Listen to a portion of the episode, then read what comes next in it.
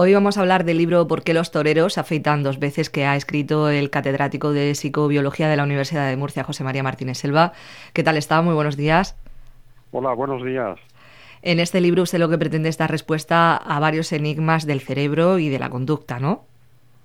Sí, así es. Bueno, el trabajo nuestro en psicobiología pues es eh, estudiar el comportamiento desde el punto de vista biológico y bueno, pues en este estudio y van surgiendo algunas cuestiones a veces que sorprenden, que son muy llamativas, tanto bueno, pues las preguntas que plantean los alumnos en clase como los temas de investigación. Y entonces, en un momento determinado, pues decidí que no sería mala idea para dar a conocer lo que hacemos, pues publicar estos 12 enigmas y poner también, bueno, por las respuestas que actualmente la ciencia tiene para ellos, aunque en algunos casos, bueno, pues continúan siendo, eh, se, sigue sin saber verdaderamente qué es lo que está pasando detrás, pero me pareció interesante, ¿no? Como manera de divulgar nuestros conocimientos y nuestra actividad científica. ¿Y por qué se afeitan dos veces los toreros? Bueno, esto es, esto es una, una pregunta que tiene, tiene su origen en la, la biografía que escribió un gran periodista, que fue Manuel Chávez Nogales, que escribió eh, sobre Juan Belmonte. Y hay uno de los capítulos, el capítulo 16, que empieza con la, confesión de Juan Belmonte diciendo que en los días de corrida a los toreros, a los toreros les crece más deprisa la barba, ¿no? Dice que lo ha comprobado con otros compañeros. Y entonces, claro, al leerlo, la explicación que daba él, que era del, del miedo, me pareció que no era la, la, científica, la correcta. Pensemos que esto se escribe pues, en los años, principios de los años 30, ¿no? Del siglo pasado. Y hoy en día, bueno, pues la ciencia sí que puede decir más o menos a qué puede deberse este fenómeno que no aparece solo en los toreros, sino que aparece en deportes de competición, de contacto físico. Y bueno, pues el capítulo este en concreto, que es el que da título al libro, se trata precisamente de explicar un poco qué es el, el miedo de los toreros y después qué cambios, sobre todo a nivel hormonal, se producen en determinadas situaciones, en estos eh, deportes de competición o en estas situaciones de, de lucha que puede explicar precisamente por qué se da este fenómeno de crecimiento más rápido de, la barba, ¿no? Y bueno, pues ese es el, tema del, del primer capítulo y después hay, bueno, pues otros 11 más que creo que también, bueno, son bastante interesantes. Sí, porque este libro está distribuido en 12 enigmas o 12 eh, aspectos eh, todavía más desconocidos ¿no? De, del funcionamiento cerebral. Sí, efectivamente, del funcionamiento cerebral y también el comportamiento en general, ¿no? Entonces toco temas, algunos de ellos pues muy, lo que yo llamo temas atrevidos, temas arriesgados, porque no se suele hablar mucho de ellos, pero que pueden tener un impacto en la sociedad importante, por ejemplo el tema del suicidio, que es un tema que, que hay eh, una gran preocupación, pues, en, en, algunos casos pues es la primera o la segunda causa de, muerte en algunos eh, rangos de edad.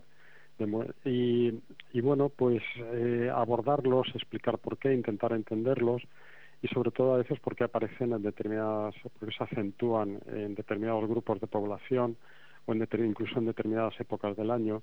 Entonces me pareció que era interesante el tratarlo, ¿no? Como un, un tema que no solo es de gran preocupación social, sino que normalmente los familiares y allegados de la, de la persona afectada pues eh, suele sufrir un impacto tremendo, suelen ser acontecimientos devastadores y entonces me pareció oportuno tratarlo. Después hay otros temas a lo mejor más, más, más ligeros, ¿no? Por ejemplo, el enigma de las cosquillas, ¿no? ¿Qué nos pasa con las cosquillas? ¿Por qué nos reímos? ¿Por qué no nos podemos hacer cosquillas a nosotros mismos?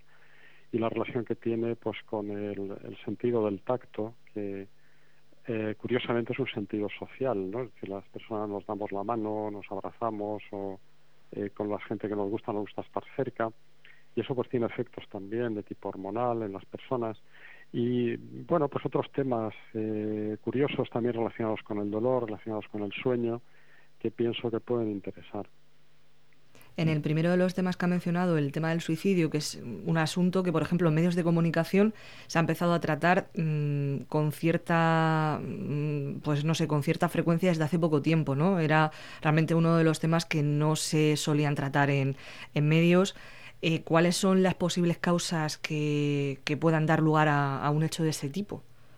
Bueno, el, el, suicidio es un tema tabú, es decir, es un tema tabú y lo ha sido en los medios de comunicación, pero igual que empieza a tratarse, también hay unos protocolos y unas recomendaciones para cómo deben tratarse los suicidios en, muchos medios de comunicación por el efecto contagio. Es un efecto que aparece sobre todo cuando hay un suicidio de personas famosas, personas conocidas o influyentes, y entonces eso bueno pues hace que, se tenga que tratar de determinada manera pero normalmente es un tema tabú del que no se habla eh, por lo que yo decía antes el impacto que causa en las familias Respecto a las causas, el suicidio es multifactorial. No se puede hablar de un solo, de, una sola razón o una sola causa.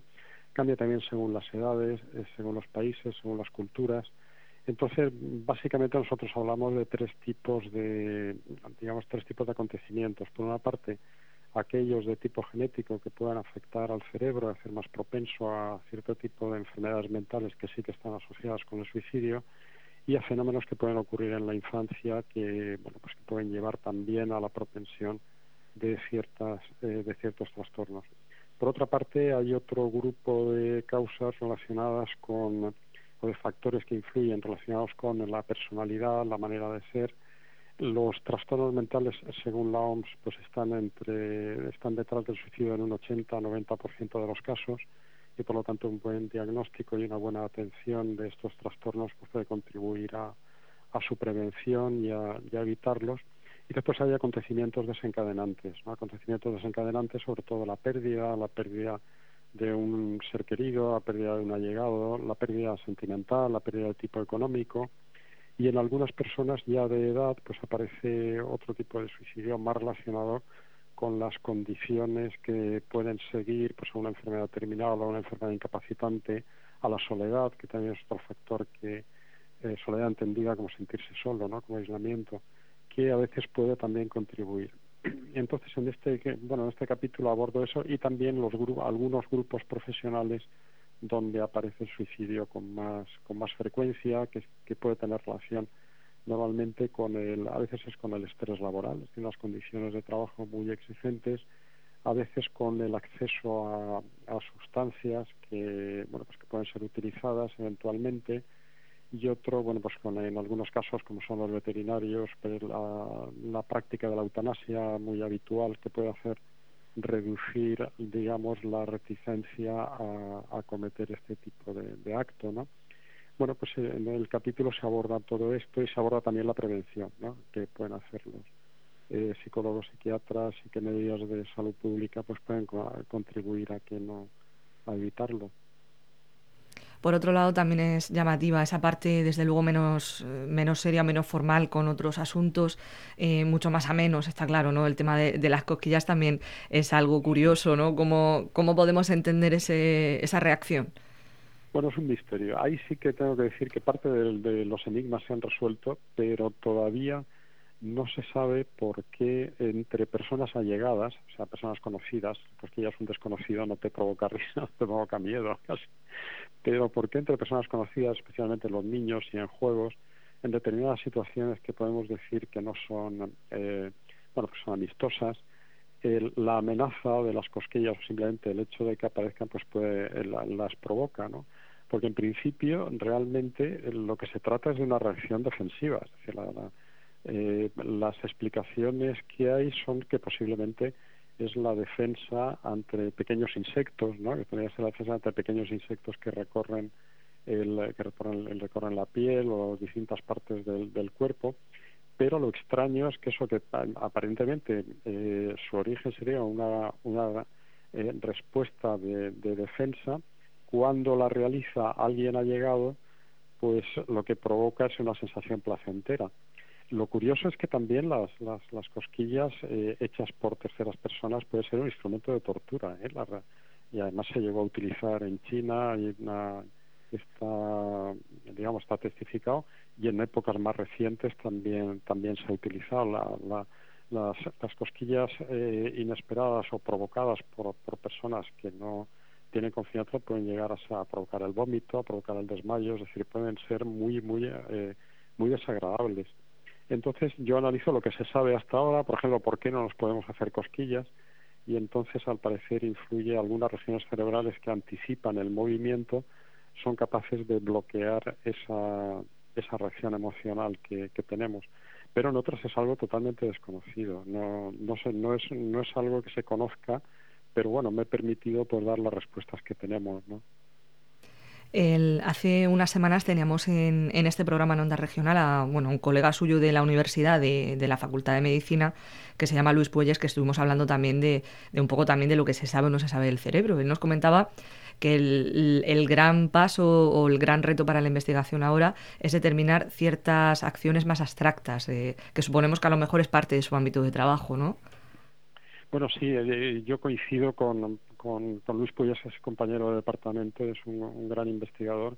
Y efectivamente, una de las cosas que nos faltan es precisamente los, mm, mecanismos de traducción de lo que son los procesos eh, eh, bioquímicos, procesos hormonales, procesos bioeléctricos del cerebro en conciencia, es decir, en la sensación, eh, las sensaciones subjetivas, los pensamientos y las ideas que tenemos podemos conocer, a, y de hecho se conoce a nivel básico, a nivel molecular, de lo que pasa en las neuronas y lo que pasa en conjuntos de, de redes o de grupos neuronales, pero cuál es el mecanismo de traducción en una emoción, un sentimiento, un pensamiento, una idea, todavía no está no está conseguido. Y, y en ese sentido coincido totalmente con él, es decir, qué es lo que hace que un, cualquier acontecimiento eh, yo puedo reaccionar conductualmente, puedo reaccionar como una emoción, pero el sentimiento interno, la conciencia interna, todavía no hemos descubierto esa, esa transformación, esa traducción a, a lo subjetivo. ¿no? Pues recordamos que hemos estado hablando con José María Martínez Selva, él es eh, profesor de la Universidad de Murcia, en concreto él es catedrático de psicobiología y aprovechamos esta conversación porque nos ha presentado su libro, Porque los toreros afeitan dos veces, en el que habla de esos enigmas del cerebro y también de, del resultado de su trabajo de investigación. Muchísimas gracias por atendernos. Pues muchísimas gracias a ustedes.